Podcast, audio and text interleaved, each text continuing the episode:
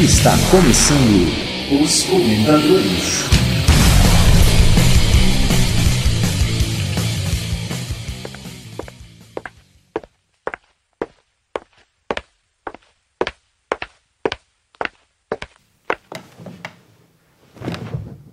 Bom dia, boa tarde, boa noite. Veio pra entrevista, garota? Opa, vim sim. Muito bem. Qual é a sua experiência, hein? Olha, eu tenho um podcast. Não é nada profissional, não. É só um hobby mesmo. Sei, sei. E sobre o que vocês falam, hein, minha filha? Olha, nós abordamos um tema nerd com um enfoque novo. Somos engraçados e temos uma edição diferente. E o que me fala sobre o formato do seu podcast, hein? Sabe aquele bate-papo assim descontraído? Tipo uma conversa de bar, sabe? É, tá ótimo, vai. Já ouvi tudo que eu precisava. Já? Já, já ouvi demais até. Muito obrigado, viu? Até logo, a gente entra em contato. Então tá, né? Tchau. Caramba, mais um especialista em temática nerd. Isso. Pô, que- quem foi que fez a pré-seleção, hein? Ah, foi uma equipe terceirizada aí. Caramba. Bom, chama o próximo aí, ó. Deus me livre. Número 1243. Pode entrar. Bom dia, boa tarde, boa noite. Veio pra entrevista, o garoto? Opa, vim sim pra entrevista. Muito bem. Qual é a sua experiência, hein? Pô, eu tenho um podcast aí, ó. Ele não é muito profissional, mas ele é, ele é feito mais como um hobby mesmo. Ah, meu saco. Lá vamos nós de novo, bicho.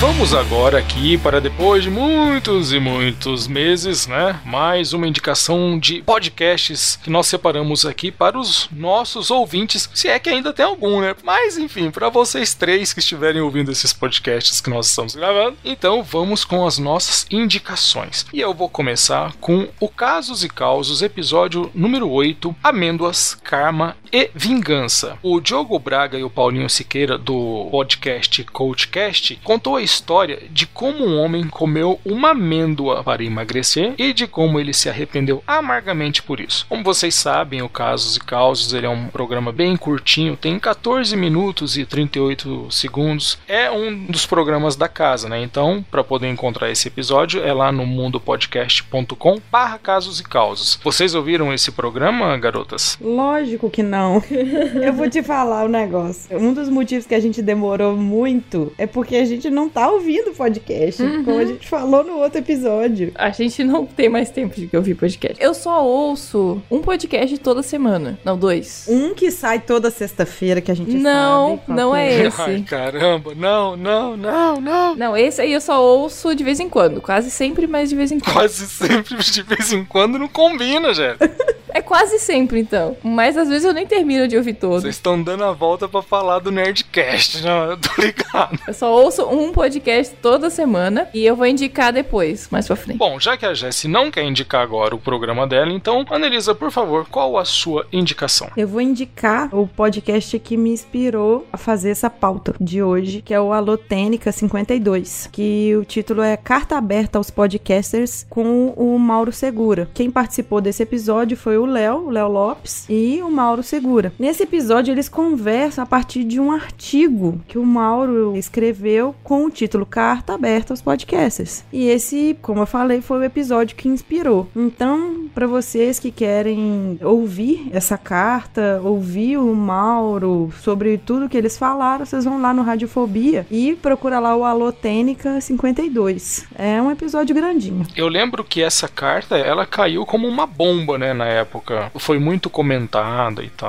Interessante. Foi daí que eu comecei a colocar no nosso grupo lá dos comentadores. Comecei a lançar um monte de perguntas, eu comecei a divagar muito sobre muita coisa. Já perguntei para muitas pessoas sobre alguns aspectos dentro da podosfera e tal, que a gente vai discutir isso. Tudo que eu peguei eu trouxe para essa pauta. Excelente, muito bem. Bom, a minha segunda indicação vai ser o que eu mais tenho ouvido agora, né? E o que eu mais tenho ouvido são podcasts de notícias. Eu tô ouvindo muito o podcast de notícias do Estadão e também o Colunistas do Estadão. O de notícias da Rádio Eldorado e Estadão, ele é um programa diário de mais ou menos uns 20 minutos que traz as notícias que foram mais importantes no dia, ou que estão acontecendo, ou dos movimentos políticos que vão acontecer. E eu acho bem legal porque é uma forma bacana da gente se informar e a partir de uma fonte bem segura. E também tem o podcast Do Estadão, que daí você vai receber material como do José Neumann Pinto, da Eliane Cantanhede, do Alexandre Garcia. E é bem interessante porque são opiniões muito bem formadas. São opiniões que a gente normalmente tinha acesso através de uma televisão, de um jornal que a gente acompanhava na TV. E isso agora está disponível para a gente poder ouvir em podcast. Então eu acho que é uma forma bem bacana de acessar um conteúdo de qualidade e ficar lá no brasil.estadão.com.br.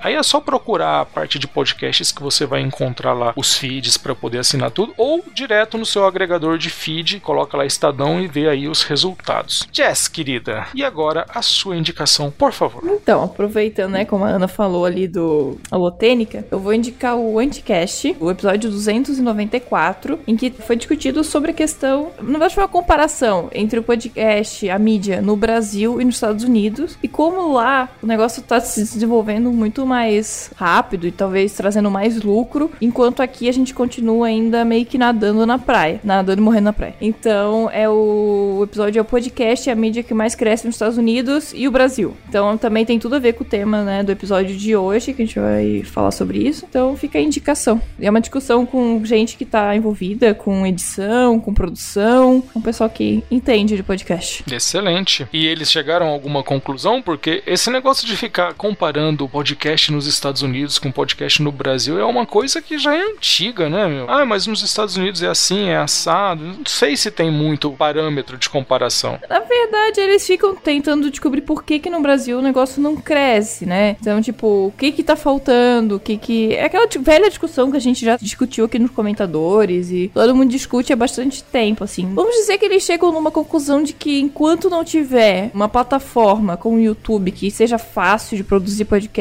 e distribuir, talvez o negócio nunca cresça. Porque até nos Estados Unidos, às vezes, esse número que eles estão mostrando, que parece ser gigante, é minúsculo em, em relação a todas as outras mídias, entendeu? Então parece que tá crescendo, mas não é bem assim também. Tá crescendo, claro, comparado com o Brasil, mas ainda é pequeno dentro do mercado de marketing. Bom, isso aí de que falta um YouTube do podcast, a gente já falou sobre isso, meu, um monte de vezes, É, né? também já falamos há muito tempo. Mas é basicamente isso. É sempre aquela discussão de sempre, mas eu acho sempre interessante a discussão de sempre. Roda, roda, roda e não sai do lugar. É, Impressionante. é a mesma coisa. Tá bom. Você, Ana, tem mais alguma coisa pra poder nos indicar? Sim, tem mais um monte de podcast, né? Porque afinal foi muito tempo, mas deu pra ouvir algumas coisas. A minha indicação é de um episódio que, por coincidência, eu acabei participando, mas assim, eu não consigo, eu não consigo reconhecer. A Ana indicar programa que A Ana participou. É muito cara de pau. Gente. né? Não há limite. Eu não consigo. Peroba Cast. Posso, posso falar?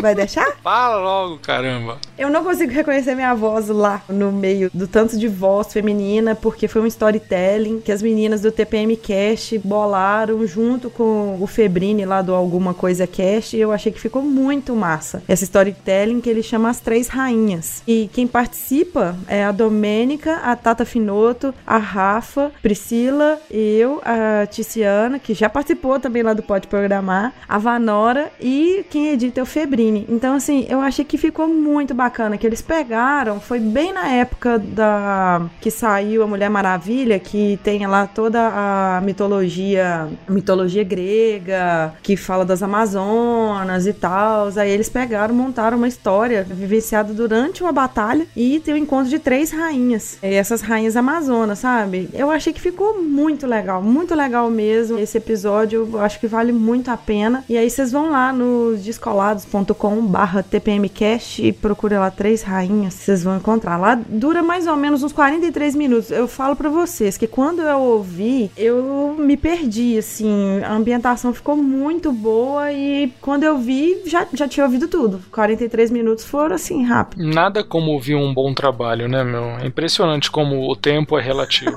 Mandou bem, Einstein. Onde você estiver, um abraço. E eu não, eu não tô indicando porque eu participei, não, tá? Aham, porque aham. realmente ficou muito bom o negócio, tá? Se eu não tivesse participado, eu ia indicar. Senta lá, Ana. Senta lá. Vocês todos vão catar coquinho, vocês dois. Ai, apelona. Já tem mais alguma indicação? Tem. Agora eu vou indicar aquele podcast que eu fiz suspense antes. que o que você ouve toda semana? Isso. Então, é que assim, eu comecei a fazer um teste, né? Eu tentava alguns podcasts, eu ouvi alguns podcasts com a minha irmã no carro. E nunca dava certo. Ela nunca gostava de nada, ela dormia, ela não dava bola. E aí eu tentei o Minuto de Silêncio, que é um podcast que eu já indiquei aqui e que funcionou. Não sei se é porque é humor, mais televisão, não sei. Mas funcionou. Ela ouve e, tipo, ela não gosta de podcast e ela ouve e curte, entendeu? Todo episódio que eu boto, ela gosta. Eu achei isso muito louco, então por isso que eu vou indicar. De repente é uma boa ideia pra apresentar um podcast, pra, sei lá, pra sua namorada, pra sua esposa, pro seu amigo, pro seu namorado. Pra sua irmã. Pra sua irmã, pro seu pra irmão. quem vê Zorra Total. É, o novo Zorra Total. Que é o Minuto de Silêncio. Eu, eu vou indicar o 135, que ex-bom é ex-morto. Olha. Eu achei muito interessante, porque eles levaram dois cas- ex-casais, um casal feliz e um casal triste. Meu Deus. E aí eles ficam discutindo sobre como é terminar. E assim, imagina os ex-casais na mesa discutindo sobre isso, como que foi depois. Cara, pensa na maluquice. Eu tô pensando. E é engraçado. Promete, é um conteúdo bem. Promete mesmo. Deve ter sido bacana. E tem participação do ex-Nerdcast, o 3D. Ex-Nerdcast? Como assim? Ele participava bastante do Nerdcast, mas hoje em dia não, não participa mais, então tá lá também participando do Minuto de Silêncio. Ele e a ex-mulher, a Bianca 5D. Nossa, ele é muito ex. Meu Deus, é ex demais, cara. É, é muito acúmulo de ex, né? Como pode? É muito bom. Recomendo. Ah, tem uns 70 minutos, mas aí você não ouve o final, dá uns 50. Ah, porque o final é pra quem, né, é comentário, esse tipo de coisa. Daí dá uns 50 minutinhos. É, ninguém se importa. É, quem liga pra essas merda, né?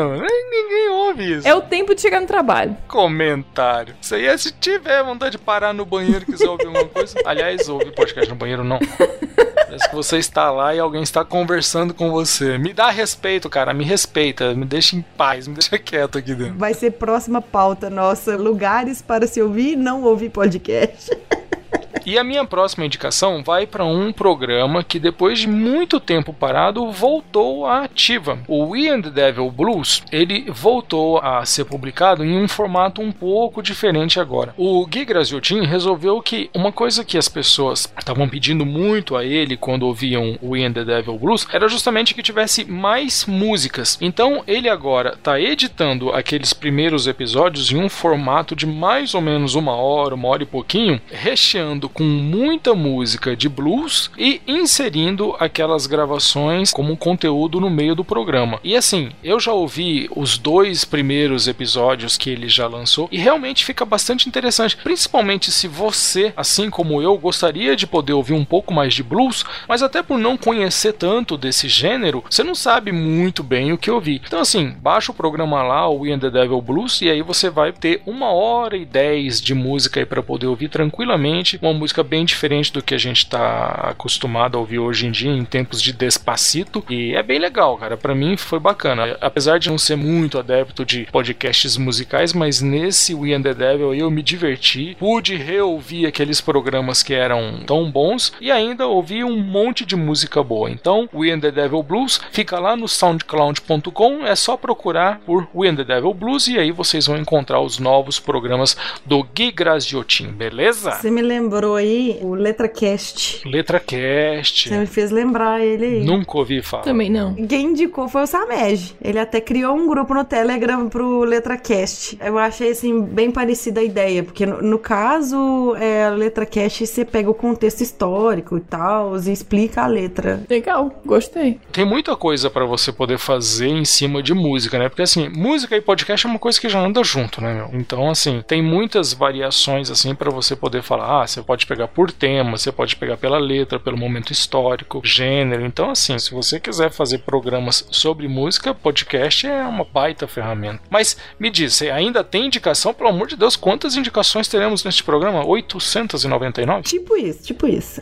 então estamos chegando quase na metade já. Já. É, eu vou fazer uma indicação que é umas meninas que eu exatamente eu não lembro como que eu comecei a ouvir o chá com rapadura. Google. Não lembro, eu acho que foi indicação do meu aplicativo e aí eu comecei a ouvir aquelas meninas assim meio doidas e elas com sotaque nordestino e falando de coisas lá da Inglaterra. Que mundo globalizado, né, cara? Te falar que depois de um tempo que eu saquei a ideia do chá com rapadura, sabe? Demorou assim, uns três episódios para cair a ficha disso. Eu falei assim, gente, mas que programa legal. São mulheres que são as hosts. Tem a Cíntia, a Thaís, a Brena, a Tayaná e agora entrou a Riviane, a Rive. E assim, elas são cearenses e estão morando na Inglaterra. E elas contam como que é a vida lá, do jeitinho delas de contar. E assim, é um sotaque delícia de ouvir, o jeito que elas falam, tem bastante efeitinhos durante as conversas delas, assim, e eu acho que fica muito engraçado. A ideia delas é divertir e eu acho muito legal. Eu vou indicar um episódio em específico que elas chamaram o Max. Max foi um cara que um tempo atrás aí, ele postou um vídeo no YouTube falando do calor da França, ele tá lá na França, e ele falando tudo, só que o vídeo viralizou. E aí elas conseguiram, marcaram com ele, conseguiram gravar, e assim, foi muito divertido eles contando tudo ali, como é que era o negócio. Eu achei muito legal, muito legal mesmo. E assim, o bate-papo até curto, também dura em 39 minutos mais ou menos, e aí vocês vão encontrar no SoundCloud, ou então vocês entram lá no site delas também, que é o chapecomrapadura.com, e procura lá, Cearense no Exterior, que é esse episódio em específico, mas ouçam também, tem o Sarapatel de notícias lá, que elas contam do jeitinho delas também, notícias do cotidiano. É riso garantido e é mais uma alternativa aí de podcasts de humor e tal. Muito legal. Que legal, é uma boa dica. Depois, se eu tiver um tempinho, ouvi-lo. Ei! Parabéns, você vai gostar.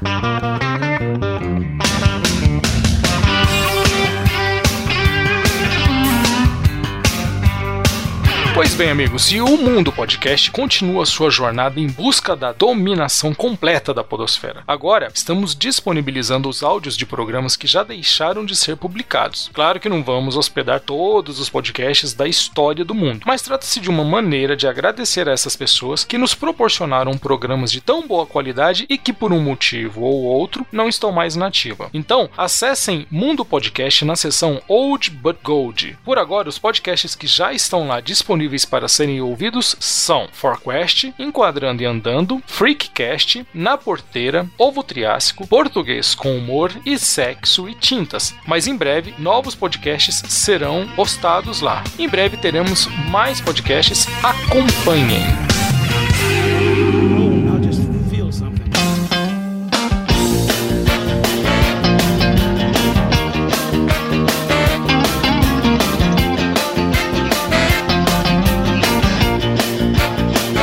E agora a gente vai começar o nosso papo podástico e hoje nós vamos falar sobre a profissionalização dos podcasts. Mas antes, como já é um velho costume nosso aqui, vamos entender o significado da palavra profissionalização. Quando você faz uma pesquisa sobre o termo, você vai encontrar um caminho bem interessante da profissionalização, tornar-se um profissional, aquele que se dedica a um emprego ofício. E o Priberan, que é o meu dicionário online preferido, ele traz duas definições a respeito de ofício que me chamou a atenção. A primeira definição é a atividade que é exercida por alguém temporária ou definitivamente e que exige algum grau de especialização. A segunda definição diz trabalho remunerado do qual se obtém os meios de subsistência, emprego, ocupação, profissão. Bom, se a gente pode dizer então que um podcast profissional seria aquele que é feito por uma pessoa que tem alguma especialização e aquele que gera o sustento das pessoas envolvidas na sua manufatura. Isso traz pra gente que um podcast profissional ele teria um alto nível de qualidade e ainda geraria renda para os envolvidos. Você consegue perceber isso nos podcasts dito profissionais na podosfera, Ana? Então, com relação à renda, às vezes é meio difícil de você saber disso. Ah, Mas assim, o valor, a gente sabe porque eles divulgam formas de ajuda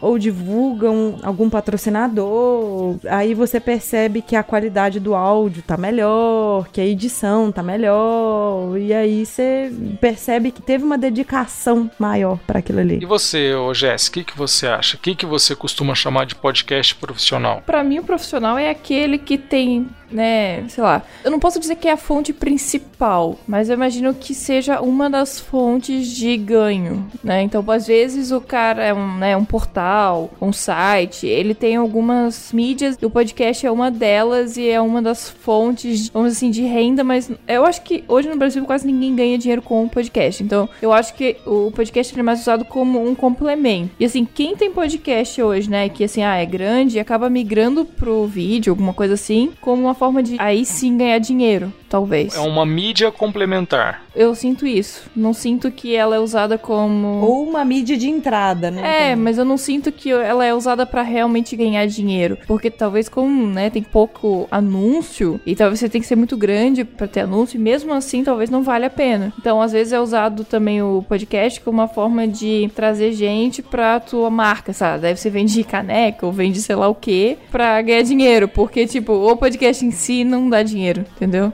Pode ser também uma forma também de você amadurecer, tipo assim, você ficar menos tímido, desenvoltura. Então, às vezes no áudio, como você não tem a imagem, você vai galgando isso. Ou seja, é coisa de nerd, né? É. pra resumir bem.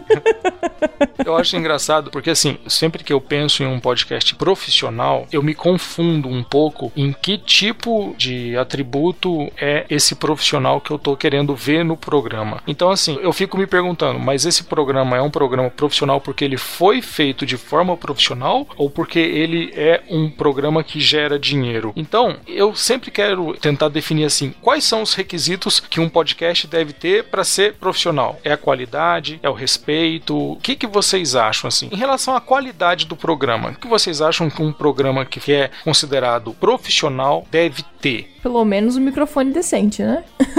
no mínimo. Não LX3000, né?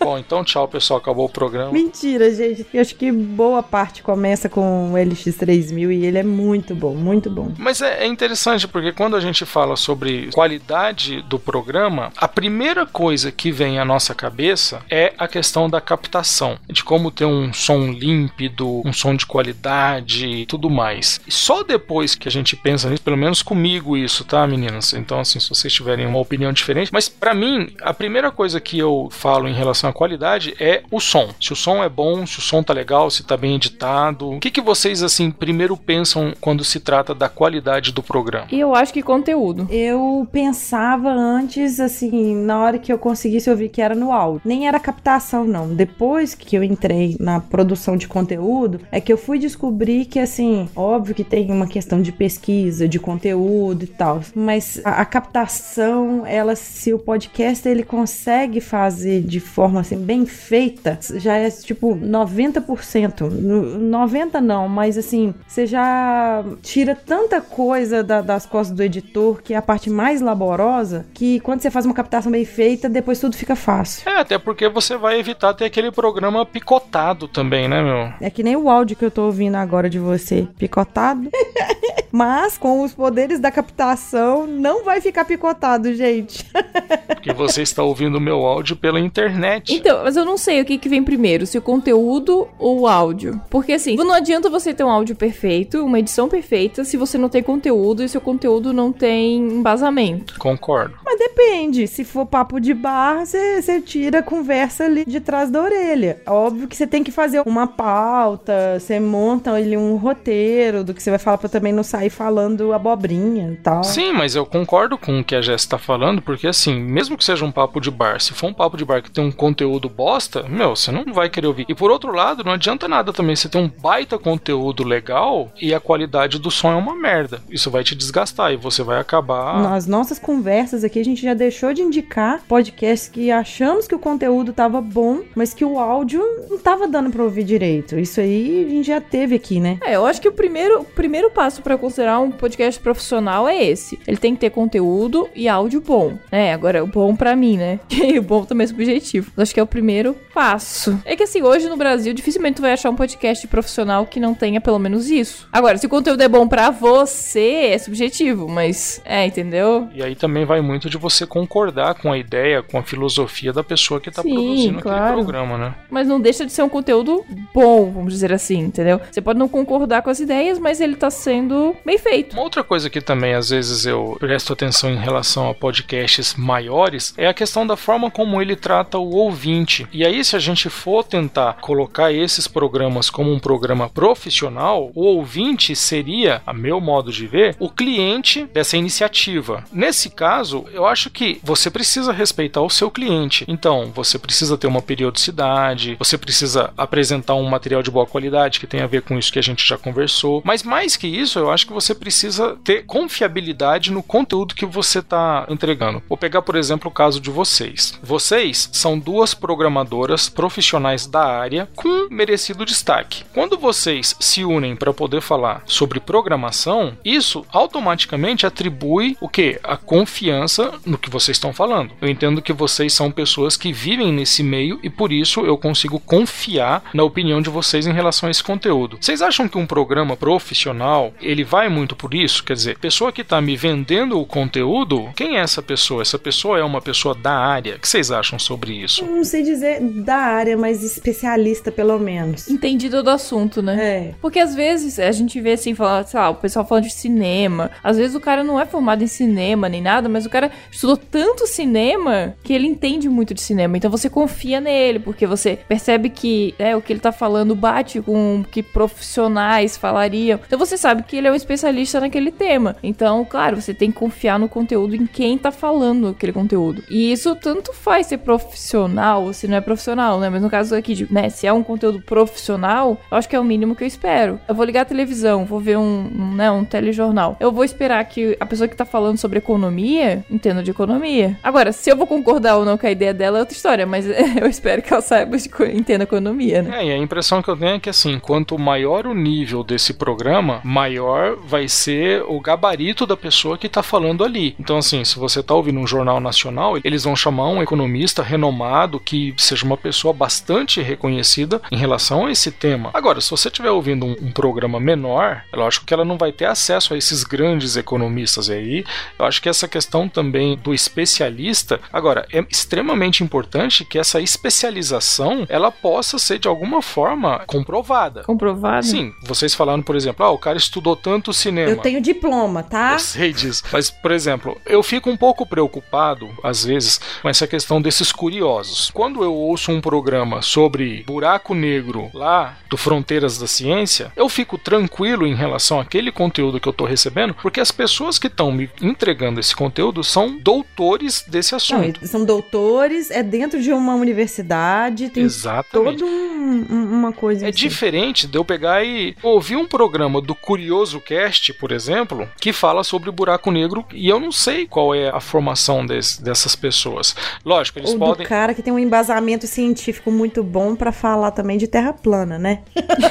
Então, mas assim, tem um, um ponto. Eu não acho que eu preciso ter um especialista no assunto, ou né, um doutor, ou alguma coisa assim, pra falar daquele assunto pra que o podcast seja profissional, entende? Eu posso ter um podcast profissional sem que eu tenha alguém que realmente saiba. Porque eu tô imagina- imaginando, né, ali do Curioso Cast que você falou. Esse podcast pode ser profissional, falando besteira, falando mentira, abobrinha, entendeu? Pois é, mas aí já vai para um outro nicho, né, Jess? Aí já é uma coisa que vai ser direcionada pra galhofa, pra zoeira. E tudo bem, sabe? Tudo bem. É, Mas que tem até conteúdo também. Por mais que seja galhofa. Não, mas, mas assim, eu tô falando assim, pensando no YouTube, sabe? Hoje tem canais de YouTube que divulgam dados falsos e conteúdos falsos falsos, mas ele não bota como se o canal dele fosse de humor e de zoeira. Ele bota como se o canal dele fosse de ciência, vamos dizer E assim. usa uma câmera boa, uma qualidade. Entendeu? E assim, pode ter podcast. Eu posso ter podcast também. Porque vamos vamos pensar aqui no primeiro, na primeira parte ali, no primeiro ponto. Ah, eu tenho áudio bom, eu tenho, eu tô dentro de um portal grande. Eu tenho todo um negócio que cria uma sensação de que o que ele tá falando é verdade e que o conteúdo tá certo. Tá, mas aí a gente já não tá nem falando mais do Curioso Cast. Não, não, eu tô pensando já numa coisa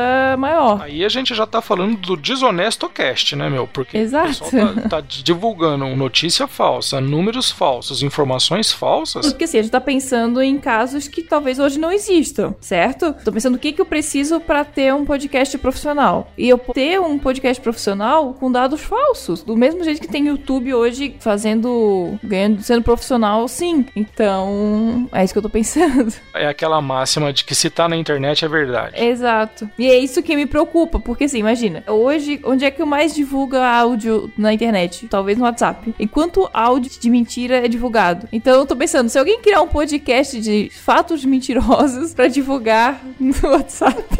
Eu só tô lembrando das trollagens de WhatsApp. Não, é que aí eu ia falar da questão da periodicidade. Eu acho que pra mim, nesse caso, isso sim faz mais um podcast ser profissional do que talvez a verdade do conteúdo. Porque eu não conheço nenhum podcast grande que não tenha ficado grande ou seja profissional sem ter periodicidade, entendeu? Isso sim eu acho importante. Você precisa disso. Essa questão da periodicidade a gente já falou várias vezes, inclusive a gente já pesou periodicidade versus qualidade, quando há podcasts às vezes para poder manter a periodicidade, vão lá e enchem linguiça, linguiça, linguiça e acaba não sendo uma coisa boa pro programa, porque acaba não vai chegar no ponto que a Jess falou de divulgar um material que não seja verdadeiro, mas vai divulgar um material que seja de pouca qualidade. E aí meio que acaba arranhando um pouco a imagem do programa. Isso daí que você estava falando, Jess, eu achei interessante pelo seguinte: um portal, quanto maior ele é, maior é a confiança que você atribui a ele. Então, parece que quanto maior é esse portal, maior é a mentira que ele pode contar e que vai ser crível, sabe? Chegando ao ponto de divulgar coisas absurdas, mas que não, não, saiu o UOL ou saiu não sei aonde. Eu não consigo imaginar ainda esse tipo de coisa chegando até a podosfera. Mas, por exemplo, a gente sabe que os fãs de vários podcasters que tem aí, a partir do momento que aquele cara fala uma coisa, se torna uma lei, se torna um, um fato imexível, né? Como diria o Roberto Magri. Mas, é, não sei, cara, esse tipo de coisa para mim foge um pouco daquele aspecto que eu tava procurando, que é do profissionalismo. Eu acho que a índole e até a ética, ela é uma coisa que tá atrelada à questão de ser profissional. Quer dizer, a partir do momento que um programa é visto como divulgando fatos falsos, para mim acaba a confiança, acaba o profissionalismo e aí não me importa se o cara publica toda quinta-feira às 2h35 da tarde rigorosamente, a partir do momento que eu perco a confiança naquele programa, acabou para mim. Não é mais um podcast profissional, entendeu? Só que assim, a questão da periodicidade que eu falei é a questão assim, se eu quero que eu tenha anunciantes, eu preciso saber se eu posso anunciar o seu episódio dia tal, porque eu sei que esse dia sempre vai ter episódio. Ah, Você claro. cria uma confiança de mercado. Claro,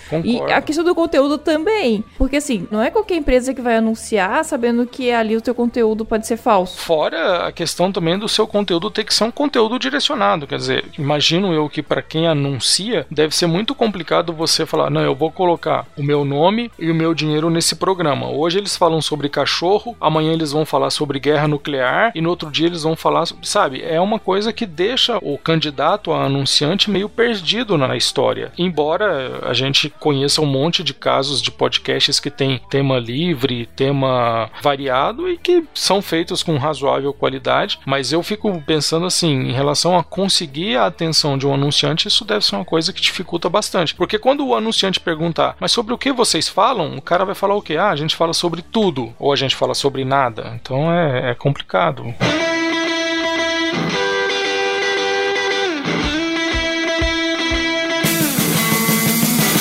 Bom, dentro da questão da periodicidade, a gente estava falando em relação ao respeito com os ouvintes. Vocês acham que um podcast profissional ele tem que dedicar alguma parte da sua atenção a se relacionar com os ouvintes e de que forma isso deveria acontecer? No mínimo, responder os comentários, talvez. Não, é, responder os comentários eu acho que é algo meio impossível. Mas se você pensar num podcast, né, que ele é profissional, ele pelo menos tem que ter respeito com o ouvinte. Então, levar em consideração não ser, sei lá, destratar ou ser agressivo com os ouvintes. Pelo menos eu espero esse mínimo de respeito. Apesar de alguns podcasters querer dizer que, ah, eu sou um personagem, eu sou assim porque eu sou um personagem e tal. Eu acho que o mínimo que você tem que ter é consideração para quem tá te ouvindo. Fora que esse tipo de coisa acaba te gerando uma desculpa perfeita para tudo, né, meu? Você pode falar qualquer besteira, não, foi o personagem, não tem problema. Mas e rede social? Rede social é uma coisa que parece que viralizou, né? Qualquer podcast tem lá o seu grupinho do Facebook, aí o seu grupinho do Facebook tem lá as notícias e tal. E às vezes é um podcast que nem tem tanto conteúdo assim, mas todos eles têm lá a páginazinha do Facebook, né? Vocês acham que isso é necessário ou ajuda? O que, que vocês acham em relação à postura dos podcasts, profissionais ou não, nas redes sociais? As redes sociais, elas servem para divulgar o trabalho, né? Então, de alguma forma, você vai usar isso para divulgar o seu trabalho. Vai divulgar quando lançar episódio, vai divulgar alguma notícia relacionada ao podcast. E não dá para ser o Facebook, o nosso YouTube da Podosfera, que a gente vive pedindo pelo amor de Deus para existir? Então, ontem um tio meu perguntou assim para mim: tem como eu botar um áudio no Facebook sem uma imagem, sem um vídeo, só o áudio? E não dá. Não existe essa opção. Não existe essa opção. E aí você pensa, poxa, seria uma plataforma, porque assim, muita gente hoje é, posta vídeo no YouTube e posta uma cópia no Facebook, uma forma de atingir os dois públicos. Mas não existe essa opção para áudio. Nenhum dos dois canais, inclusive, né? Nem no YouTube, nem no. Nenhum dos dois. Você é obrigado a criar, nem que seja um vídeo com todo uma tela preta, para botar o áudio. Não tem opção. Não existe, né? E poderia ser. Nossa, isso é, é uma coisa muito básica, isso, né, meu? Você pode colocar É, imagem. se você parar pra Você pensar. pode colocar vídeo, você pode. Pô, não pode colocar um áudio. Como que é feito? Vai, já que eu estou falando com programadores, quando a gente dá um compartilhar um episódio de podcast e ele vai pro Facebook, aquilo é um código que tá em embed, não é? Mais ou menos. Porque quando eu compartilho alguma coisa a partir do podcast Addict, por exemplo, ele aparece lá e tal. E eu acho que ele tem um playerzinho, alguma coisa que você possa clicar a partir dali e já ouvir. Não, na verdade você pega o link e aí ele. É só o link, né? É, é só o link. Porque eu não tenho podcast Addict e aí ele manda ir lá pra baixar o podcast. Ou seja, ele não tá nem compartilhando o podcast que eu mandei, ele tá compartilhando a si próprio, né? Agora, uma coisa que eu acho também é interessante a gente discutir é que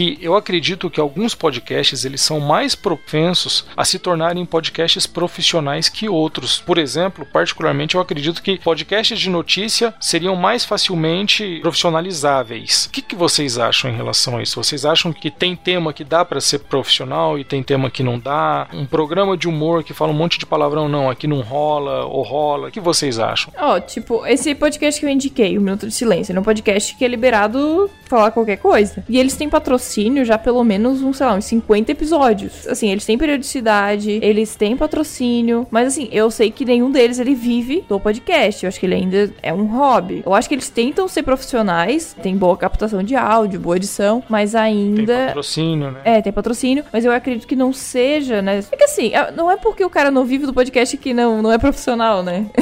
mas é um podcast de humor que eu vejo como profissional. É difícil da gente conseguir uma definição em relação ao que é profissional dentro da podosfera ou não. Para mim parece que profissionais na podosfera são os caras que fazem a edição. Isso para mim tá muito definido que a parte de edição é uma coisa que já se profissionalizou há algum tempo. Você tem as pessoas que editam seus próprios podcasts de uma forma mais ou menos profissional e você tem os caras que ganham para isso, que trabalham para fazer um serviço de qualidade. Agora, em relação à pessoa que tá gravando, em relação ao programa, parece que desse lado de quem produz o conteúdo ainda não tem. Tipo, eu vejo, por exemplo, aquele programa que eu gosto bastante, que é o Rádio Ambulante. O Rádio Ambulante, ele é um monte de jornalistas, pessoas muito respeitáveis, que fazem um programa que tem uma pesquisa grande em cima e elas geram um conteúdo profissional. Eu não vejo isso em relação ao que a gente vive no Brasil. Então, assim, eu vejo parte de produção técnica profissionalizada, mas eu não vejo a parte de geração de conteúdo profissionalizada. Isso é uma coisa que, para mim, assim, fica difícil até de definir quando um podcast é profissional. Aí eu fico totalmente sem conseguir definir alguma coisa. Assim, enquanto ele estiver sendo feito bem, estiver seguindo tudo que a gente falou ali antes, eu não vejo por que, né? Não é porque ele não tá ganhando dinheiro que ele não seja profissional, né? Concordo, concordo. Que é o que a gente falou agora. Se você pensar, por exemplo, tem pessoas que são amadoras. Eu vou explicar a situação para entender como amadoras, mas são colecionadoras, por exemplo. Tem os radioamadores. Eles têm todo um equipamento, tudo de qualidade e é uma vertente que é chamado de rádio amador. Ou então um cara que ele tem lá suas miniaturas que ele coleciona. Então ele é um bom colecionador, ou uma boa pessoa que faz aquilo bem,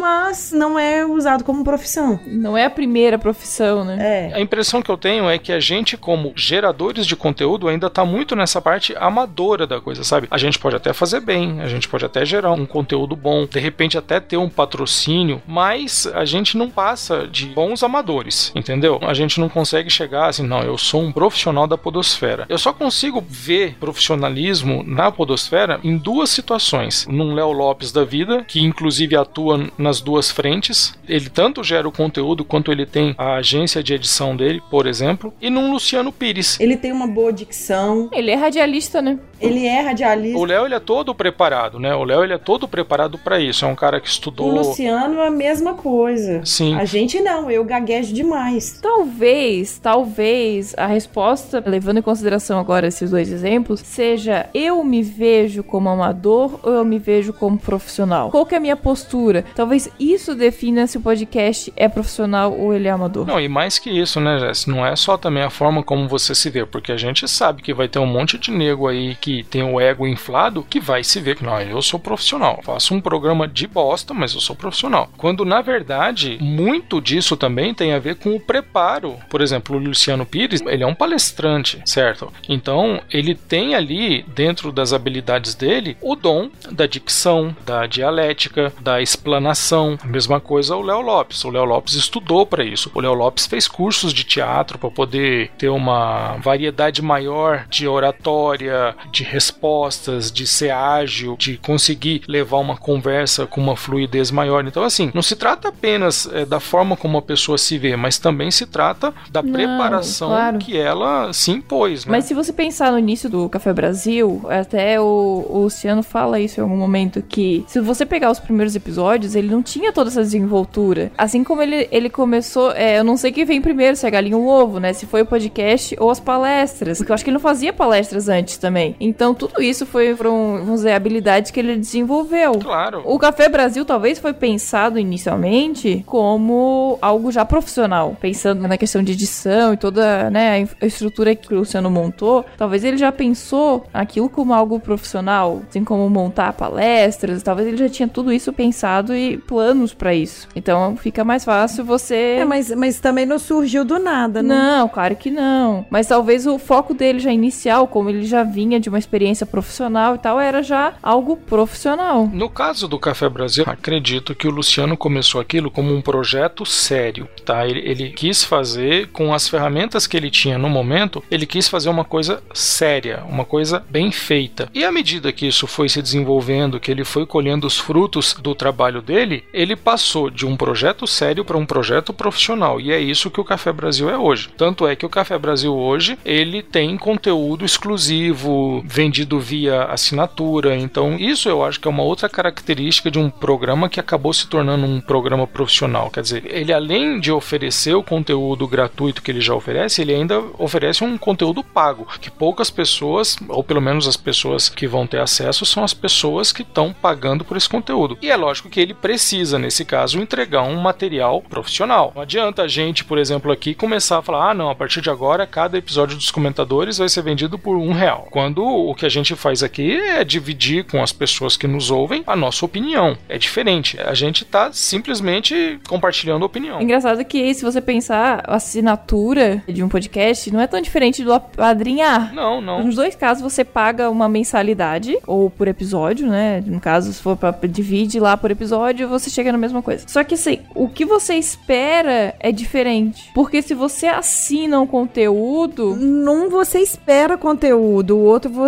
já acredita naquele conteúdo, né? É, você acredita no, no projeto, no conteúdo, mas talvez você não espere que ele seja profissional, entende? De um você espera, do outro não. Pois é, de novo falando sobre o Café Brasil. O que eu acho que aconteceu em relação à monetização do Café Brasil é uma coisa que ela foi feita de uma forma invertida ao que a gente viu acontecendo na Podosfera. O que a gente viu acontecendo na Podosfera, via de regra, era: o cara tinha o programa dele, por mais medíocre que fosse, por mais bosta que fosse, o cara chegava no meio do programa e falava: Ah, visite também o nosso padrinho ou nossa ferramenta de apadrinhamento, vai lá, faz uma assinatura, contribua com o que você puder, um real, três reais, um dólar, enfim, qualquer coisa. O cara tava pegando primeiro o apadrinhamento da pessoa com uma promessa de que no futuro iria entregar um conteúdo de qualidade. Com o Café Brasil foi diferente. Ele ofereceu anos de conteúdo de qualidade sem cobrar nada para depois chegar e falar assim: olha pessoal, vocês já conhecem a qualidade do nosso trabalho, vocês já conhecem a qualidade do nosso conteúdo, então a partir de agora, quem quiser ajudar a gente, vocês vão ajudar a gente por uma questão ideológica, por uma questão de concordar com as nossas ideias, para poder garantir a continuidade do serviço. Vocês entendem essa inversão de situação? Sim, sim, é isso que eu quero dizer. Eu acho uma coisa bastante interessante, porque eu vi um monte de gente aí começando com apadrinhamento e o que você tá entregando pro seu. A gente chegou a falar sobre isso, né? Que, meu, na boa, você falar que a premiação pra pessoa que te apadrinha é o cara participar da leitura de feedback é ridículo, isso, pelo amor de Deus.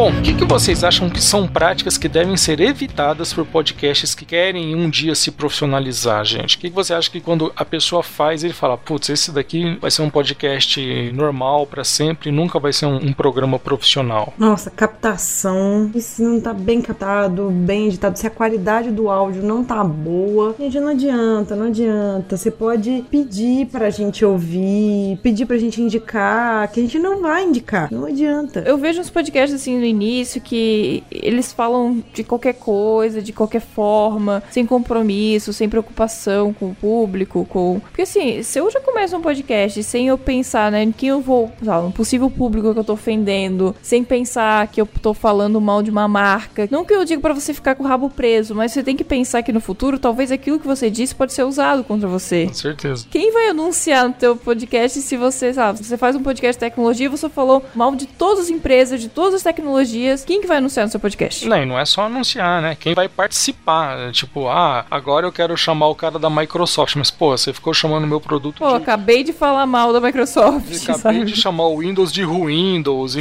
é. zoando. Pô, aí não, não rola. É porque assim, eu entendo, um podcast começa assim, tem podcast que começa totalmente sem compromisso de nada e sem pensar no futuro, sabe? Então se você quer começar um projeto, sim, já começa pensando que você pode crescer, né? Agora, se você pensa que nunca vai fazer nada. Cria um arquivozinho ali no, no Google Docs ou mesmo escreve no papel qual público que eu quero atingir. Como que esse público ele recebe as coisas. Porque às vezes pode ter um público, por exemplo, quando a Jess citou o Minuto de Silêncio, que eles não estão nem um pouco preocupados assim, com o linguajar deles. Mas é o foco deles. Mas, por exemplo, um podcast que fala de tecnologia, se o propósito dele é falar de tecnologias, raramente ele vai poder falar mal de alguma coisa. Óbvio que salva exceções, né? O que eu achei interessante aí dessa situação que a Jess falou, do cara que começa o podcast e já começa a falar mal de todo mundo e não sei o que lá. Parece adolescente isso, né, meu? Quer chocar, parece que quer chocar, parece que quer ganhar o seu espaço à base da rebeldia. Então, ah, eu tô aqui, eu acho que o Macintosh é uma bosta, eu acho que o Windows é uma bosta e acho que Linux também é uma bosta. Tá bom, e aí? Então você tá gravando esse programa onde, cara? Você já falou mal de todo mundo, não sobrou ninguém. É... E aí, qual é a sua saída? Qual é a solução que você propõe? Mas é que isso daria certo no YouTube, né? Mas até pra ir no YouTube, o cara tá baseado em alguma coisa, né? E assim, a partir do momento que você começa a dar tiro para todo lado, meu, você vai ter inimigo para todo lado. E, é complicado, porque uma hora você vai precisar de um apoio ou de alguém do seu lado. Agora, uma coisa que, voltando a falar sobre práticas que devem ser evitadas, uma coisa que eu acho absurda é a má edição. E eu vou explicar o que, que eu quero dizer com má edição. É aquela edição em que nem o editor não presta atenção no conteúdo que ele tá colocando para ser finalizado. A gente teve aquela situação daquela piada que o cara pegou e, e falou que ah, a menina não tá dando moral para você, estupra ela. Isso é de uma grosseria, isso é uma coisa absurda tão grande que assim, provavelmente nem a pessoa que tava editando esse programa não prestou atenção no que tava falando, sabe? Para falar, galera, isso não pode passar, meu, sabe? Esse tipo de coisa, se você coloca no ar, isso é cabível de um processo. Então assim, quando o nível de responsabilidade chega num grau desse, é porque esse podcast para mim já tá com os dois pés na cova, é só enterrar e escrever o nome, porque não tem futuro uma coisa assim. É, sem respeito ao ouvinte, sem respeito ao possível patrocinador, sem respeito com nada, né? Sem respeito próprio, né? Porque eu acho que quando É, a pessoa, a pessoa ela tá esperando ouvir o que ela falou, ela, ela tem que esperar ouvir isso de outra pessoa. E é óbvio que às vezes ela vai ficar chocada com isso. Então ela tem que pensar assim: eu gostaria de ouvir isso? Se sim, ok, vai em frente. Seja feliz. O problema é essa falta de responsabilidade, Ana, que é perigoso o cara virar e falar assim: Ah, eu gostaria de ouvir uma piada sobre um estupro? Gostaria de ouvir sim. Não, cara, não quer, você não quer. Tem certas coisas que existem limites que você precisa respeitar. E eu acho que um problema muito grave que a gente tem é com a falta de responsabilidade, sabe? Não, é, é esse problema que tá na podosfera. As pessoas não têm compromisso, acha, leva tudo muito à brincadeira, principalmente porque a podosfera ainda não é uma coisa tão inflada igual um YouTube da vida. É, e e chega no próximo programa, se você vê que você falou uma besteira sem tamanho, você sempre pode falar assim: ai gente, mas eu tava brincando. Ou então, como vocês disseram aí, ah não, mas era o meu personagem falando. Calma aí, não, não é assim. Existe uma questão de responsabilidade em cima do que você tá falando. Não pode simplesmente sair falando qualquer coisa assim. Complexo, complexo, porque a gente ouve cada coisa até de podcast grande, tá? Eu e a Jessie, assim, às vezes, é, como a gente tem uma veia feminista, nós duas, então a gente troca muita ideia de muita coisa, assim, que não passa, pra gente não passa. E é uma das, dos critérios também que a gente não indica aqui. É, não é nem ser questão de feminista ou não, é questão de ser, ter noção e respeito, sabe? As coisas que você fica muito. Ah, para, não fala isso. A gente pensa assim às vezes, ah, o podcast foi bom e tal, mas teve esse ponto e tal. Merece, pelo nosso contexto, pelos nossos critérios pessoais, porque o que ela indica e o que eu indico, uma não interfere na outra. Mas a gente para pra pensar, nós duas, será que realmente merece pelos nossos critérios? Ah, é meio chato isso. É, assim, é, vou falar um negócio aqui que até. O Nerdcast, se você for parar pra pensar, a política deles mudou muito. O que eles falam hoje, não que eles não falem, mas pelo menos não vai ao ar. Muitos temas e muitas piadas e muitos assuntos. Eles têm patrocinadores, eles têm público que, né, fez críticas, não todo o público. Eles têm um engajamento e tal. Eles têm um alcance muito grande. Aí você pensa assim: ah, mas eles pararam de falar isso porque alguém reclamou. Duvido que tenha sido porque o público reclamou, mas sim porque. Assessoria jurídica. Cara, é marketing, exato. Eles têm uma assessoria jurídica, eles têm pessoas que patrocinam o programa deles. Então você não vai falar mais qualquer coisa. Por que que ela eu comentei do ex 3D que não participa mais? Porque assim, ele chegou a falar coisas de tipo da- dar carona pra menina em troca de sexo oral no programa. Então você não convida mais uma pessoa dessa pro seu programa, porque sabe que vai dar ruim. O pior disso tudo, assim, é que em relação a esse tipo de coisa, não vou nem falar se o cara tá certo ou se o cara tá errado. Não, não, mas Acho que é bater palma pra louco. Mas me parece às vezes que quando você simplesmente vira e fala, não, não vou falar sobre esse assunto, você não tá resolvendo o problema. Você tá varrendo pra baixo do tapete. Ah, com certeza, é o que eles fizeram, eles fizeram isso. Mas assim, resolveu? Bom, ninguém mais falou, então tá ok, sabe? Mas foi isso que eles fizeram. Eles mudaram a linha editorial, assim. Eu duvido que eles não, é, naqueles programas que eles fazem mais com o pessoal das antigas, não rola esse tipo de papo. Claro que rola. Mas agora não vai ao ar. Quem chegou hoje pra ouvir, né, já não conhece o das antigas. Vai ter que ouvir, vai ter que ver. Nossa, tá diferente. Você vai perceber. Chega um momento que, que tem uma, uma discrepância. É porque, graças a Deus, a mídia evolui, né, meu? Coisas que até 4, 5 anos atrás era comum, hoje em dia a gente já percebe que tá tendo um controle um pouco maior. E eu acho que a tendência é as coisas continuarem evoluindo até que vai chegar uma hora em que ou vai ficar chato tão certinho, e aí a gente vai ver isso tudo com saudosismo, ou realmente a gente vai chegar num ponto de amadurecimento em que você vai conseguir fazer um conteúdo sem ofender as pessoas. Mas eu acho que é um processo natural, sabe? Um processo natural na televisão, um processo natural no YouTube, um processo natural na mídia podcast. Principalmente quando você tá falando de um podcast que tem, sei lá, um milhão de downloads por mês. Que não é pouca coisa. Exato, é o maior do Brasil, então você não pode falar qualquer coisa. A mesma coisa o Luciano Pires, ele não vai falar qualquer coisa porque ele sabe que tem um público, que tem uma credibilidade, ele tem, entendeu? Então qualquer pessoa que quer ser profissional, é a questão que a gente falou. E mais que isso também, né, Jesse? Além de tudo isso, ele sabe que também tem um monte de gente que tá ali assim, prestando muito atenção no que ele tá falando, preparado para pegar alguma besteira que o cara falar. Só para depois poder virar Ah, assim: sim, Ah, sim. olha lá, ó, falou aí que é, que é o Bambambam, bam, bam, mas ó a merda que falou. Isso eu acho que é uma coisa que também esses podcasts que já estão tão grandes, eles já têm esse amadurecimento de falar: não, peraí, eu não vou cair numa pegadinha, não vou entrar numa situação que depois eu vou ficar numa forma complicada. Eu queria falar bem rapidinho, e aí eu não sei se vocês acompanham esses podcasts, para poder me ajudar nessa parte, que vai muito em relação aos que eu estou viciado em assistir, que são esses podcasts de notícia. A gente tem notado que várias redes grandes até, elas estão entrando na podosfera e já estão, algumas até já estão na podosfera há um bom tempo. A CBN, o Estadão, que eu até indiquei aqui, até a Rádio Band, ela tinha lá os podcasts dela que agora não estão mais sendo atualizados. Pena, porque tinha muito conteúdo da Rádio Band que eu queria poder ouvir em podcast e não consigo. O pessoal do Estadão anunciou essa semana que a partir de agora o Estadão ele vai sair pelo Spotify, que eu acho uma coisa bastante interessante. E a CBN, que, meu, a gente ouve já há tanto tempo, mas tem uma coisa que me incomoda nesses programas, e eu não sei se vocês eh, já perceberam. Tirando o podcast do Estadão Notícias, que é aquele programa de 20 minutos que eu falei, Eles não são podcast. né? Todos os outros não são podcasts, eles são recortes de um programa de rádio que é inserido na mídia.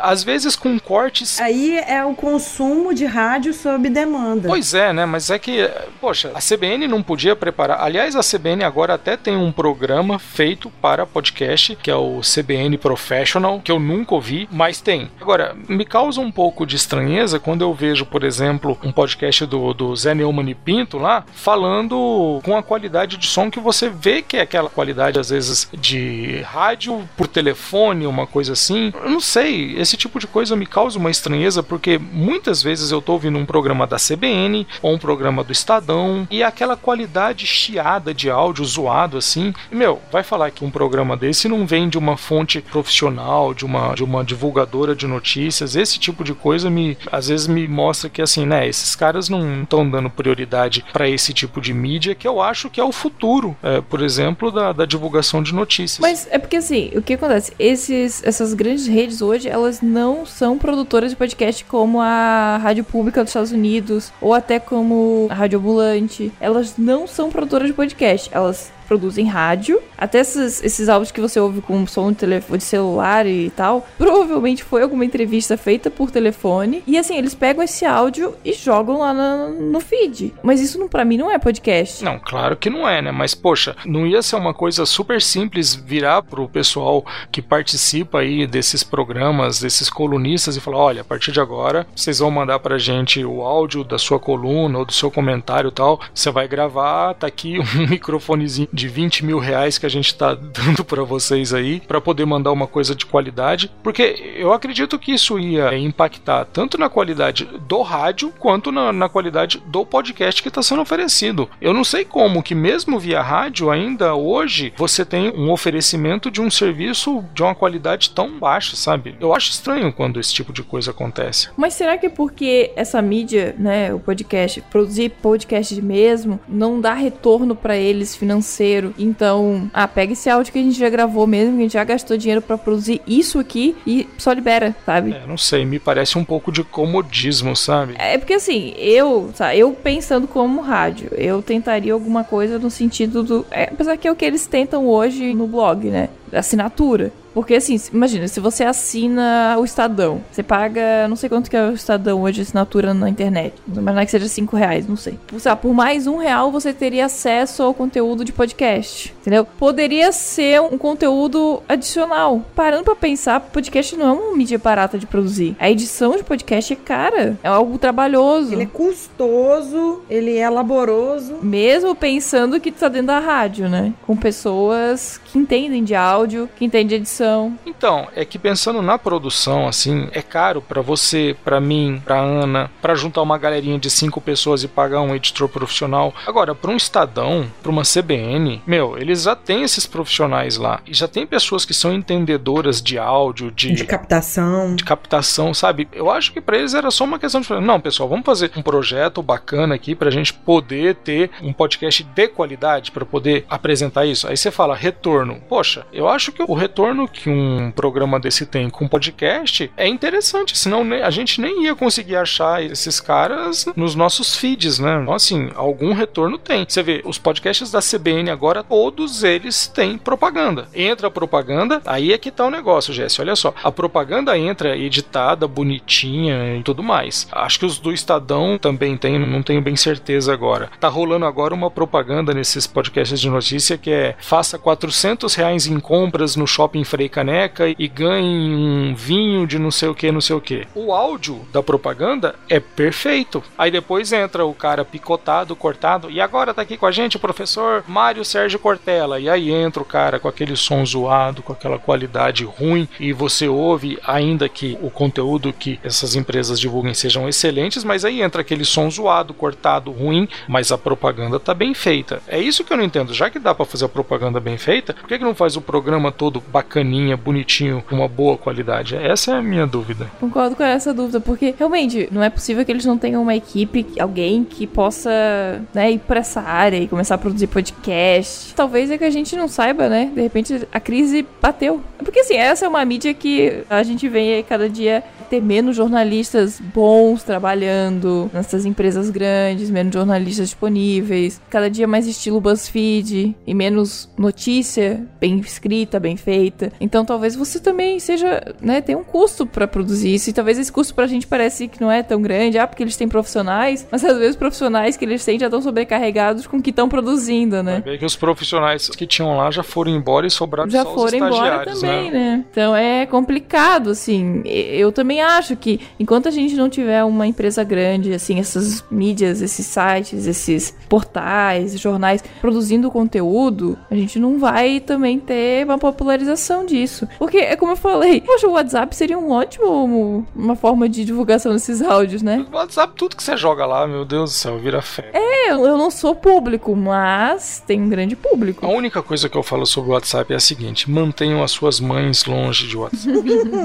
eu ainda vou pegar o cidadão que apresentou o WhatsApp pra minha mãe. Nossa senhora. Vamos falar rapidinho aqui sobre alguns cases de podcasts que são reconhecidos como profissionais e que têm alguma forma de remuneração ou de monetização. Por exemplo, o Nerdcast com seus patrocínios, né? Sim, eles não. Até eles nem trabalham com apadrinhamento, é uma opção deles. E eles têm o patrocínio e também transportaram pro YouTube, né? Então tem a monetização vinda de lá também. Eles não trabalham com apadrinhamento? Não. Nossa, porque se o Nerdcast tivesse, meu Deus do céu, hein? Era uma mina de ouro, porque Não, sempre o Azagal fala. Ele sempre fala, diz que nunca vai ter isso. E fala assim que se a gente ganhasse um real para cada episódio que a gente solta de cada um, pensa, se fosse quatro reais de cada um, vamos colocar aí por baixo 800 mil downloads por episódio. Bom, se eles não querem ganhar esse dinheiro, se eles quiserem falar, olha, a gente tá cobrando, mas deposita na conta do Alessandro, por mim tudo bem, cara. É como eu falei lá no início, eu acho que eles não veem o Nerdcast como um produto principal. Ele é um produto que é uma plataforma de propulsão pra eles, assim, não Que é é. diferente, por exemplo, do Café Brasil. Que é o produto principal. Que o Luciano, que a gente tá falando, falando que ele criou um produto com um podcast, criou-se todo um conteúdo e tem a assinatura disso, né? Você paga pra você receber aquele conteúdo. Eu acho bem interessante porque o Café Brasil ele se tornou tipo uma usina de conteúdo direcionado, né? Tipo, você tem o conteúdo exclusivo, você tem as palestras do Luciano, você tem os livros que o Luciano escreve. Então, assim, o cara é uma máquina de escrever, né? O cara é uma máquina de gerar conteúdo. Até falando sobre a questão que a Jess levantou aí da periodicidade, meu, ele cumpre as periodicidades que ele se propõe rigorosamente. Ele é britânico, participa né? dos eventos, então é um negócio doentio até, assim. É, Eu até queria levantar um outro tema que seria a questão desses podcasts que foram surgindo através do Nerdcast, que são como forma de propaganda de um produto ou de uma empresa específica. Teve o Nerdtech, Tem o Nerdcast Empreendedor também. o Nerdtech e o Nerd Empreendedor, que são dois podcasts, eu acho que foram criados como um episódio temático e que viraram podcasts mensais, que são para promover um produto. É, é a base de lançamento, né? São podcasts profissionais, né? Não tem nem o que discutir.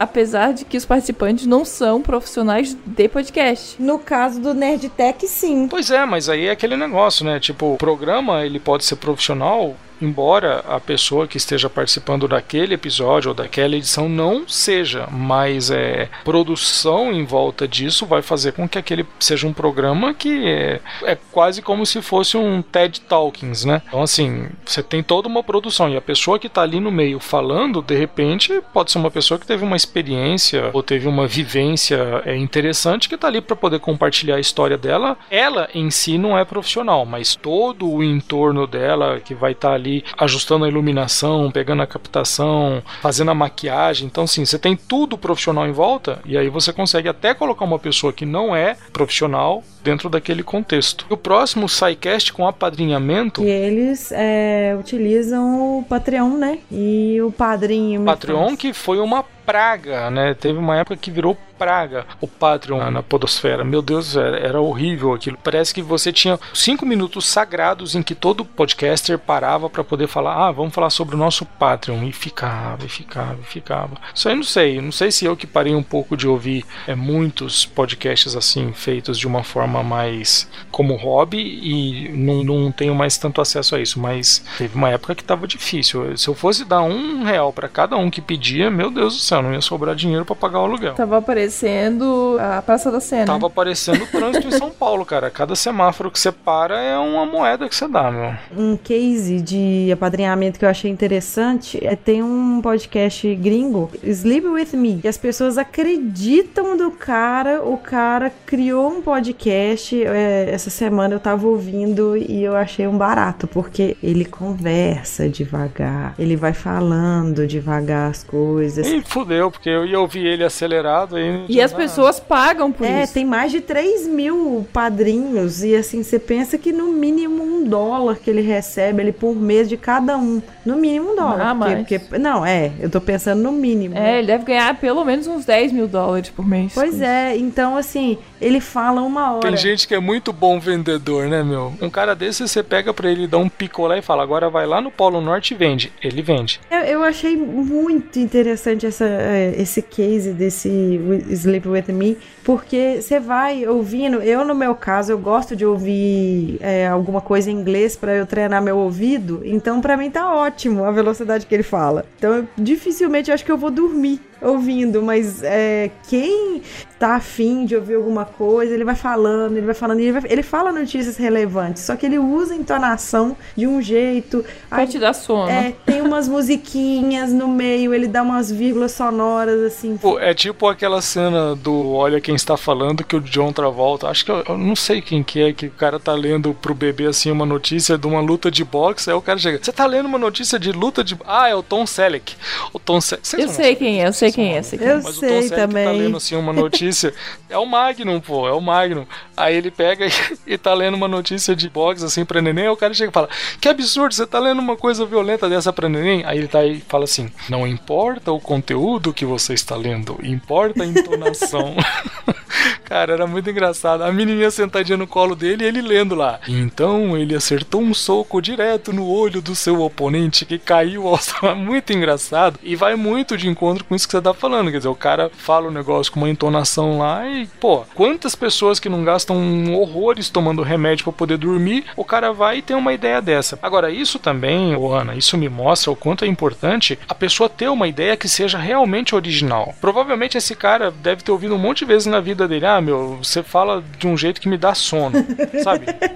ouviu tanto isso, sabe? O cara falou assim: deixa eu ganhar com isso, né? Deixa eu usar isso em meu favor. Deixa eu pegar os limões e fazer a limonada, né? Ou será que quantas vezes ele dormiu ouvindo podcast, né? Ou isso, né? Assim, ele pegou uma coisa que, por mais óbvia que seja, ele conseguiu ter uma ideia que é original. Eu vou fazer um programa onde eu vou falar lentamente para que a pessoa possa conseguir relaxar e dormir. Meu, fantástico. Se a pessoa não dorme, ela tá recebendo um conteúdo que, segundo vocês estão falando, é um conteúdo bacana, é um conteúdo legal. E se ela dormir, ótimo, atingiu o objetivo, acabou, bola pra frente, né? Não, e é uma hora de conteúdo Qual é a periodicidade desse programa? todo santo dia. Cacete, nossa senhora. Isso que eu chamo de profissional.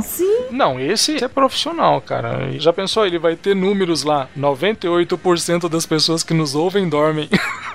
O Thiago vai colocar o link né, no post aí do Sleep With Me pra quem quiser que ouvir. fantástico. Quem quiser dormir, Né? É, pois é. E a gente tem também o case do Radiofobia, com seu portfólio de edição. O Léo não ganha diretamente dinheiro nenhum, não tem patrocínio, não tem apadrinhamento nenhum com o Classics, com a Lotênica, com o Radiofobia. Ele usa esses podcasts para exercitar e cria um conteúdo de qualidade e isso vira portfólio. É, os podcasts dele foram a primeira vitrine dele, né? Antes de mais nada, o que o Léo falava era: se você quer ter um podcast tão bem editado quanto Radiofobia, me chama. Não, ele fala isso ainda. Não é? Então, o primeiro produto que ele mostrou, olha, esse aqui é o que eu sou capaz de te oferecer. Tá afim de ter isso? Eu te dou. Então, foi a vitrine dele. E hoje ele tem uma empresa fantástica aí, que tem um batalhão de editores de primeira linha aí trabalhando e fazendo a felicidade dos ouvintes de podcast.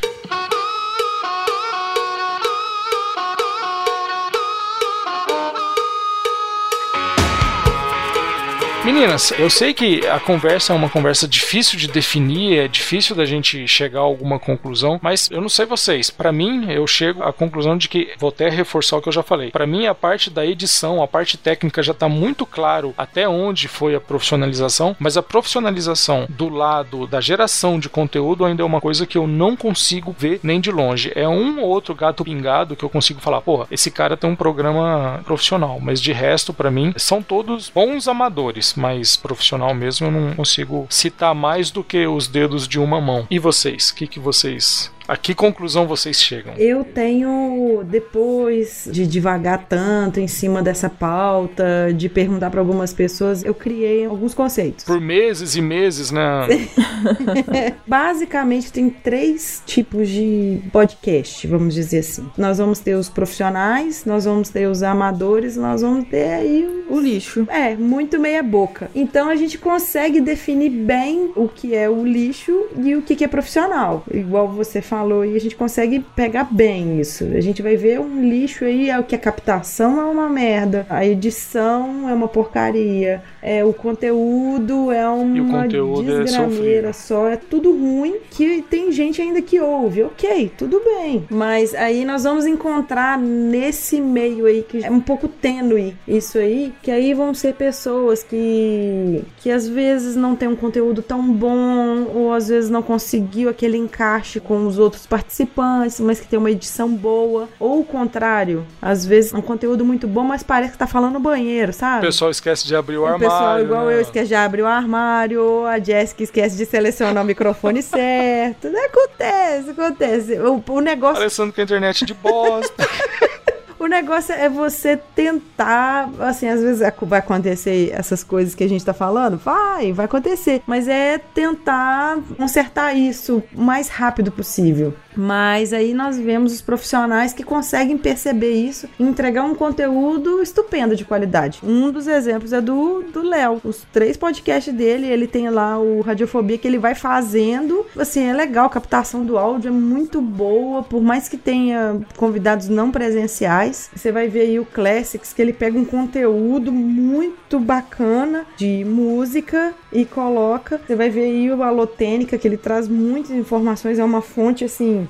Pra quem quer produzir podcast, se não ouve a Alotênica, sinto muito, mas você não tá fazendo negócio legal, não tá fazendo dever de casa legal, não. Pra mim, basicamente é Tem que isso. ouvir o podcast do presidente, né? Você não tá participando do métier. Tem que participar do métier. Se não tá no métier, não vai sair nada que presta. E você, Jéssica, o que, que você acha? Eu, eu concordo bastante com a ideia da Ana, porque realmente, né, ela conseguiu falar, olha, tá fácil de identificar quem são os profissionais, que até complementando o que eu falei, são aqueles dedos de uma mão só. Aí você tem o pessoal do centrão, sabe se vai para cima, se vai para baixo. E aí você tem o baixo clero, né? Bom, e aí o pessoal do lixo, até costumo falar que quem tá embaixo, tá embaixo mais por opção do que por qualquer outra coisa, né? Porque se quiser fazer uma coisinha melhor, não é assim tão impossível, não é, não é uma coisa assim tão difícil.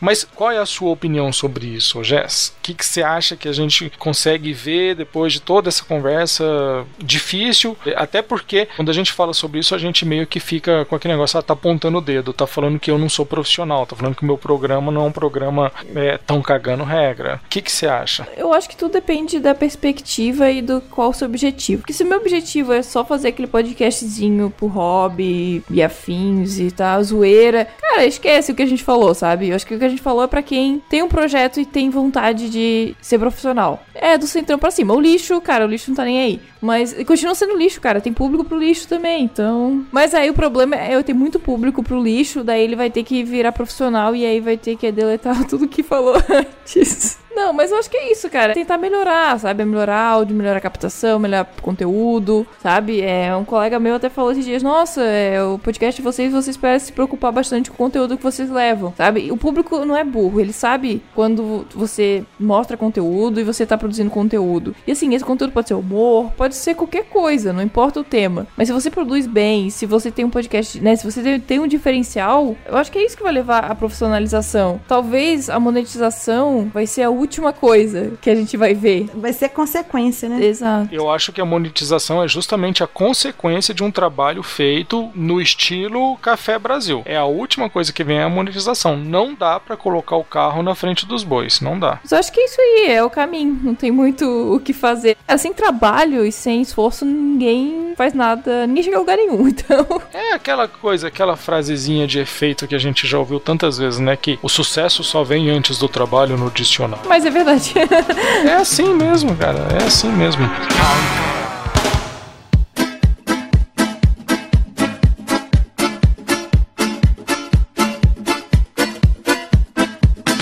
Você que está ouvindo, que conseguiu chegar até aqui neste programa, deixe a sua opinião e fale o que você acha. Quais são os programas que você ouve e que você considera programas profissionais ou que têm uma qualidade excepcional e que vale a pena ser ouvido? Troca essa ideia com a gente, deixa um comentário. E por falar em comentário, vamos agora fazer uma rápida leitura das pessoas que comentaram no último episódio que nós lançamos já há tantos meses. Ana, comece, querida. Teve o senhor A, The Audacity Man.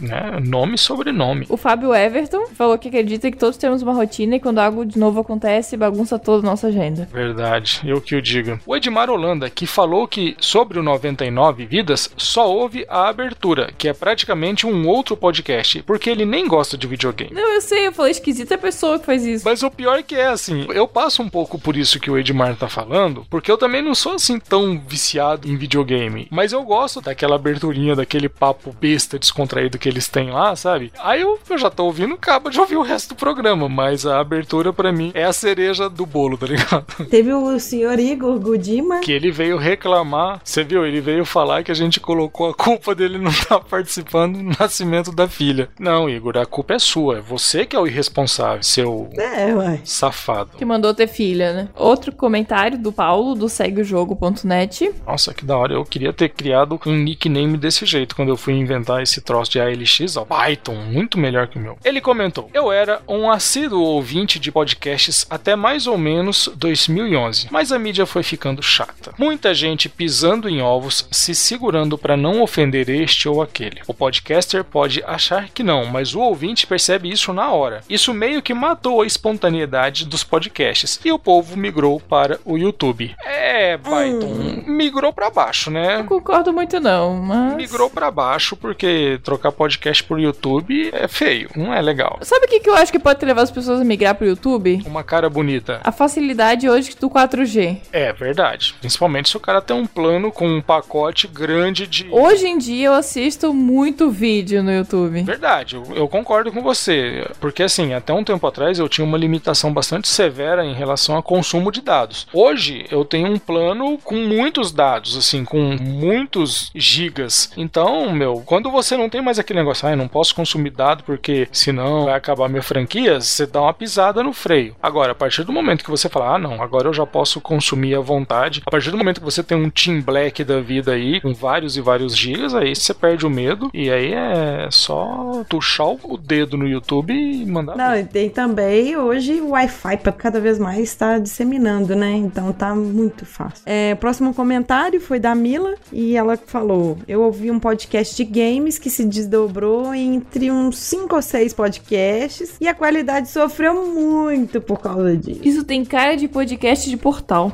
Pode ser, mas por outro lado também tem muita cara daqueles podcasts que o cara fala, ah, eu queria falar sobre política, eu queria falar um pouco sobre cotidiano, ah, eu queria falar sobre estilo de vida. E aí cada um sai tentando dar um tiro por um lado e o foco principal, que era o original, acaba ficando perdido. E aí, meu, já era. Bom, agora o comentário do Paulo Carvente da Silva. Saudações extremistas. Programa legal e lembra bastante que foi conversado no anterior. No meu caso especificamente, muitos podcasts eu fui deixando de ouvir por simplesmente começar a perder identificação com os temas ou os podcasters. Acho que é a maioria dos casos, né? É, as pessoas meio que vão desistindo, né? Você, ah, não, Vão chega. mudando. Teve um ali que ficou triste porque os podcasters ficaram pisando em ovos, o outro desistiu porque o programa que ela gostava se desdobrou em cinco ou seis, e, E esse perdeu daí o foco. porque simplesmente perdeu a identificação, realmente, né? E a gente percebe que isso tudo é causado por mudança da postura do podcaster, ou seja, o cara hoje é um podcaster de esquerda, amanhã ele chega falando, não, eu defendo a direita, o meu ouvinte dele percebe e fala, não, não quero mais ouvir esse cara, não tenho mais interesse, as ideias dele não estão mais de acordo com as minhas, e aí vai embora. Eu vou ler agora o comentário do Samed Spencer, e ele diz, o que mais gostei nesse episódio é que percebi que, assim como eu, outros ouvintes também mudam a periodicidade de que consomem essa mídia. Inicialmente, ouvia cerca de duas a três horas por dia. Hoje, esse é o conteúdo semanal que eu consumo. Cara, três horas de podcast eu acho que eu levo três meses. Nossa, não, pra eu ouvir um NBW, pra eu ouvir um anticast, eu demoro, eu pico ele. Eu vou ouvindo,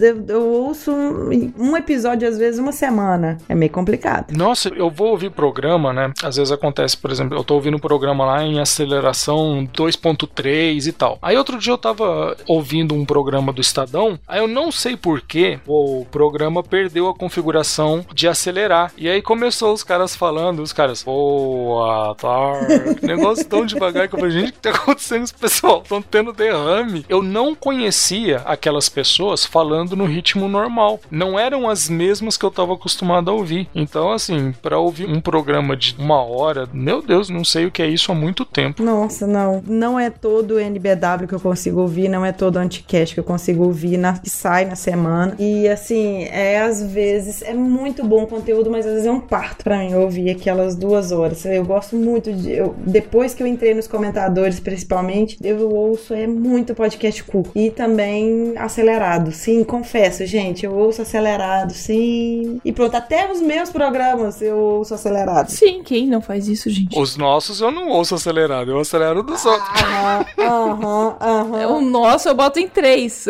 Ô, louco. Gente, pra eu me ouvir no- na velocidade normal, eu não consigo. Eu- Ô, Ana, mas sabe que já me falaram que tem um problema no nosso podcast? Uma fala rápida e outra Porque fala assim, devagar. é exato. Então, tipo, se acelera, a tua velocidade fica normal. E a minha fica extremamente rápida. Mas aí você tem que baixar aquele programa, o Smart Fast. Ele acelera só quem fala devagar. Não existe. Eu acabei de pensar nisso. É isso aí que eu tava pensando. Como assim que ele capta? E aí, como é que vai Se vira, descobrir? cara. Eu dei a ideia criativa. As programadoras são vocês. Aí tá, tá na mão o projeto. Se vira. É com vocês. Tá bom. Continue, Ana. O Lucas Conrado falou que teve um tempo que ele ficou sem ouvir podcast. Alguns meses. Eu lembro E disso. por algum motivo, ele tinha enjoado da mídia. Também lembro disso. Não pergunta por quê. Eu também já passei por isso e tal. Mas simplesmente estava sem vontade de procurar escutar novos podcasts. E passou Eu acho que isso também deve ter uma relação ali com aquele período dele, assim, sabe? Eu não, não vou ficar comentando aqui. Deixa no ar. É, aquele período que um avião X levou uma pessoa e depois não apareceu mais e tal. Mas ainda bem que passou, não. Estou longe de afastar novamente da mídia, mas entendo quem o faz. É óbvio que a gente tem que entender, né? Exige sim um tempão pra se inteirar. Eu tô com muito podcast aqui no meu celular que estão neles há mais de um mês e ainda não consegui ouvir. Olha, tem um, um- pelo menos o aplicativo que eu uso, ele tá lá. Se o podcast tem mais de cento, aí tem, você coloca os dias, não lembro ali, o meu 180 dias. Tá aqui mais tempo, eu não vou ouvir. Então já peço pra matar. Ele já passa o facão. É, tem muito programa, tema repetitivo, que às vezes acontece de que da gente perder a identificação com algum programa ou integrante do podcast. Eu lembro que alguém me falou que, assim, foi a Karen. No podcast dela lá tinha o host que era homem. Aí acabou entrando uma host mulher, mas eu acho que não tem nada a ver gênero, mas eu acho que a entonação, alguma forma que as pessoas se identificaram que aumentou o download. Aí teve um episódio lá que foi o cara que voltou. Aí esse episódio já cai. Sabe que não é à toa que GPS tem voz feminina, né? Pode ser, pode ser uma questão de carisma, pode ser um monte de, de motivos, né? Isso aí, às vezes, o cara é um, é um cara que não conseguia cativar o público, aí o cara fala, a pessoa fala, não quero ouvir, vai embora. E aí uma outra pessoa fala e é uma pessoa carismática, e aí, né, dá certo. Tem bons conteúdos, mas às vezes é a, a voz, né, a entonação que prende também. O Pablo Lauro também deixou seu comentário. O Eduardo Silveira. E o Cleiton do Ligo Rádio. E por fim, o Petrus Davi, que deixou lá um texto bem bacana pra gente, e agradecendo a gente, ao Gudima, ao Minuto, a mim e, claro, a todo mundo que faz os comentadores. Petrus, você é um ouvinte muito querido aqui por todos nós que fazemos os, os comentadores. Você não está vendo, mas eu estou fazendo coraçãozinho. Quando não tem comentário, a gente fica triste. É, você não está vendo, mas eu estou fazendo coraçãozinho com a mão, viu, querido? Ainda bem que não tá vendo. Não, eu falei com ele que eu não tive condições de responder, eu ainda não consegui encontrar a palavra, que eu falei com ele que eu chorei na hora que eu li. Então, ele vai entender e segue. E assim, ô Petrus, eu sou prova de que todo dia ela tenta responder e todo dia que ela lê o seu comentário ela chora de novo e não consegue. Até hoje. Ela vai ler, hoje eu vou responder. Ela lê, Mas não é só, não é só o dele não. A gente recebe uns feedback assim muito emotivos, sabe? Muito cheio de coração. Feedback, foto de filhote de gatinho, né? Que você fica. Oh, Tipo isso, tipo isso. No, no nosso caso, que a gente tem o Uau Uau é de foto de filhote de cachorro. Bom, vamos para as nossas redes sociais. Jess, por favor, o Facebook. É facebook.com barra os comentadores podcast. Ana, no Google Plus. Lá no Google Plus, coloca lá, procurem Mundo Podcast e os comentadores que vocês vão encontrar, gente. Lá. Não sei pra quê, né? Não sei nem pra que serve o Google Plus, mas tá lá. Olha, você acredita que no Pode Programa teve um comentário lá que eu fui olhar? Eu não sei se nos comentadores tem De não. 100 mil downloads, teve um comentário. Vamos fazer uma estatística aí. Tá ruim, viu? Para você que fez um comentário no Google Plus do Pode Programar, nosso abraço. Esse programa é dedicado a você. Bom, e no Twitter, twitter.com barra os comentadores. Assim que esse programa sair, a gente vai postar lá no Twitter para que as pessoas que nos seguem saberem que tem um episódio fresquinho, quentinho, gostosinho e cheirosinho. E-mails com sugestões, críticas e erros, por favor, comentadores arroba mundopodcast.com.br. Obrigado por nos ouvir e até mais. Acabou seu tchau. Pode comemorar, solte Tchau, gente!